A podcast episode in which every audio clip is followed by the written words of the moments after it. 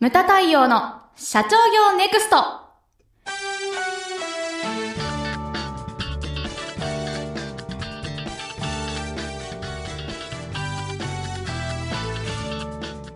ムタ太陽の社長業ネクストは1965年創業以来一貫して全国の中小企業の経営実務のお手伝いをしてきた日本経営合理化協会理事長のムタ太陽による次の時代を切り開くビジネスリーダーのための番組です。社長やリーダーが知るべきキーワードや考え方書籍社長の悩みなどリスナーの皆様からの質問に毎週お答えしながら日々の仕事や中小企業の経営にどう生かすべきか明快な切り口で解説します。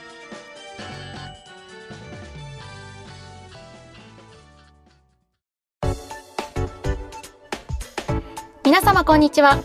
ムタ太陽の社長業ネクスト番組ナビゲーターの奥脇彩です。太陽さんよろしくお願いします。はい、よろしくお願いします。えー今世の中はですね、はい。まあシーズン的に3月決算の会社がやっぱり多いんですね。そうですね。ですので、まあ4月というとですね、はい。決算終わられて、はい。今期どうするかというですね、まあ事業計画、ええうちではまあち事業発展計画発表会と呼んでますけれども、はい。そういったのを迎えてる会社が多いんですね。そうですね。はい。で私も全国飛び回っておりますけれども、いろんな指導先行っております。で今回のテーマなんですけれども、は自社の売り物を磨くはいということですがでこの間ですね、行った会社でこんな会社があったんですね。はい。ここはですね、まあ関西にある、まあ、鋳物を作ってる会社の話なんですけれども、は鋳物っていうとやっぱり今業種的に言うとやっぱけ結構厳しいね。そうで。すよね。そんなイメあージが。の一時は中国にどんどんどんどんやっぱりシフトして仕事を取られた分野です、でもここはですね元気なんですよ、おおなぜですか？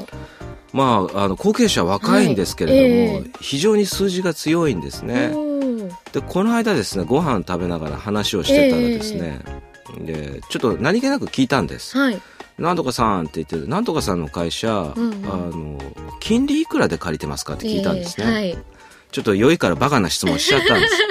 そしたらですね、ええ。なんて言ったと思いますかその人何パーセントですいや太陽さん、ええ。あのうち借りてないからゼロですって言われたんですよ。借りてないんですか？はい。無借金なんです。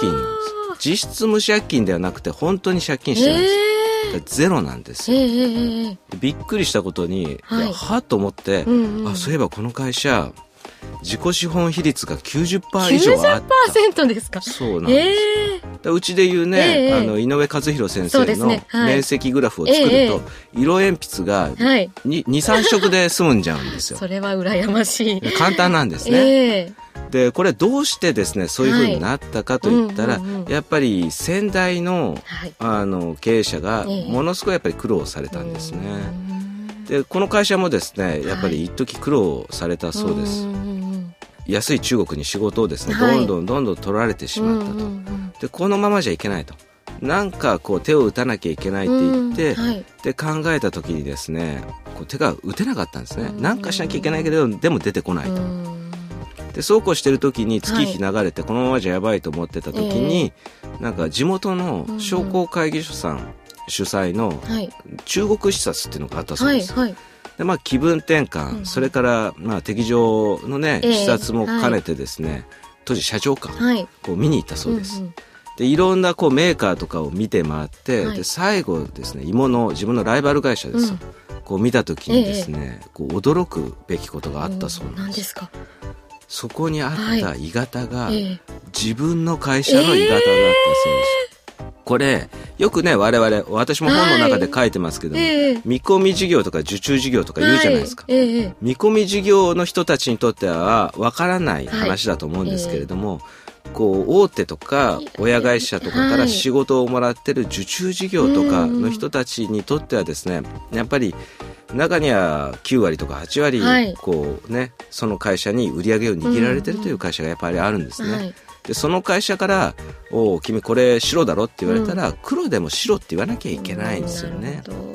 でそこはですね、まあ、仕事をくれてる親会社が、まあ、自分の自社の技術者育成のためにこれ貸してくれって言って引き上げていった鋳型だったらしいんですね。それがなんとなんと中国にあったと。これね見た時ね、目の前が真っ暗になったって言ってました。でもどん底になってこう日本に帰ってきまして、はい、でこれ悪かったことに地元の商工会議所のツアーなんですよ、地元の経営者だらけなんですね。で経営者の中にはですねまあ本当残念なことだけれどもそういった噂話が好きな人っていうのもやっぱりいるんですよね。でそういった人に限ってやっぱりこう言いふらすわけですよ。あの会社やばいぞとか。それがですね取引先の当時銀行に耳に入って、引き剥がしにあったそうなんですね。はいはい、でこれはやっぱり苦労したそうです。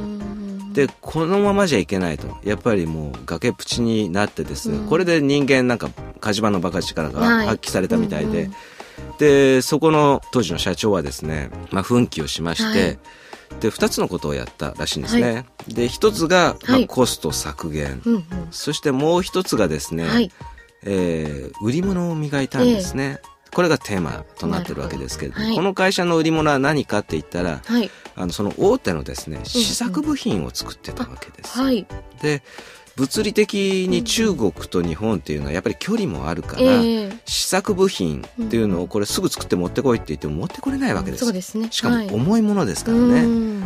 ですんでこれはスピードに特化しようと。なるほど。で試作部品にももう仕事をずっと特化していったわけです。はいで片っぽでもうもう絶え間なくコスト削減をずっとコツコツコツコツやっていったわけですね。はいで何十年も経ってみたら、うん、まああの借金も減ってって、はい、そしてですね今その痛い目にあった銀行さん、うんうん、借りてくれっていうふうに言ってくるぐらいなんだけれども、はい、無借金でやってるというような状態なんですね。はい、でそういったようにですね、まあ自社の売り物を磨くと、えー、これ売り物ってこう見えるものもあるし、ね、商品とか製品とか、はい、見えるものもあるけれども、はい、見えないものも商品というわけですね。はい、でここの会社はやっぱりスピードというのが売り物だったわけです。はい、でそこに特化してですね今は逆にこう鋳物業界っていうのがこう、ね、潰れていく会社が多い中で、逆に生き残ってるからこそ仕事がこう集中してくるとい。うふうな会社になっております。他に売り物というとどんなものがありますか？そうですね。目に見えないものって言いましたけれども、はい、これいろんなものがあるんですよ。例えばですね、うん。はい、あのうちのね会長の秘書を150年やってる和田がですね、はい、そんぐらい多分やってると思います、はい、あの彼女はどんなに飲食店が美味しくても、えー、お店が汚ければいかないんですよ、店舗が綺麗とか、はい、例えばあの営業マンがいる会社で大切なのは、営業マンが親切とか、かゆいところに手が届くとか、うん、あと清潔感があるっていうのが一番重要であったりですとか、はい、あとは今言ったさっきの鋳物屋さんは納期が早いとか、それからこれから重要なのがですね、はい、かっこいいとか。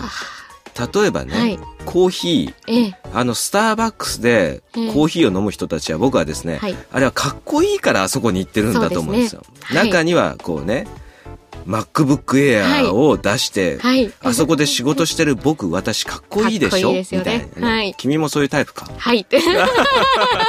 なんだよ。やっぱりね、そういう人ってある一定数はやっぱりいるわけですよね。えー、ですんで、自社のこう売り物、これからの経営者考えていただきたいのが、うんはい、なんでお客様はライバルが多い中からうちから買っていただくの、はい、逆になんでうちではなくてライバルから買うのと。これを考えた時にその理由一個一個がたくさんあると思いますよ、えー、それ一つ一つが磨くべき売り物だと僕は思うんです、なるほど。これですね、はい、やっぱり人間も同じなんですね。よくこう大きい病気をすると、健康に気をつけるようになるじゃないですか、ね。はい、でそれまではまさか自分がってみんな思うわけですよね、はい、でもこれ人間も会社も同じようなもので、まさかの坂っていうのは必ずこう起こるわけなんですよ。で会社もやっぱり今言ったようにですね、こう人間と同じようにその会社もやっぱり大病を患ったわけですよね、はい、だからこそこう今があるというふうに思っております、うん、ですのでこう皆さんもね、はい。これからまさかの坂っていうのはやっぱり起こる僕は必ず起こると思うんです、どんな会社にも。必ず。だからはいその時にですね、ええ。逆境に負けないはい。で頑張っていただきたいと、うん。でそれでやり続けたらですね、はい。結果として必ず花は咲くと思うんですね、うん。ですのでどんな逆境にあってもですね、え売り物を磨くということを忘れずに頑張っていただきたい、そのように思います、はい。それが今回のテーマでした、はい。ムタ太陽の社長業ネクストは全国の中小企業の経営実務をセミナー、書籍、映像や音声教材、コンサルティングで支援する日本経営合理化協会がお送りしました。今回の内容はいかがでしたでしょうか？当番組で取り上げてほしいテーマやご質問などございましたら当番組ホームページ上からお寄せください。お待ちしております。それではまた次回お会いしましょう。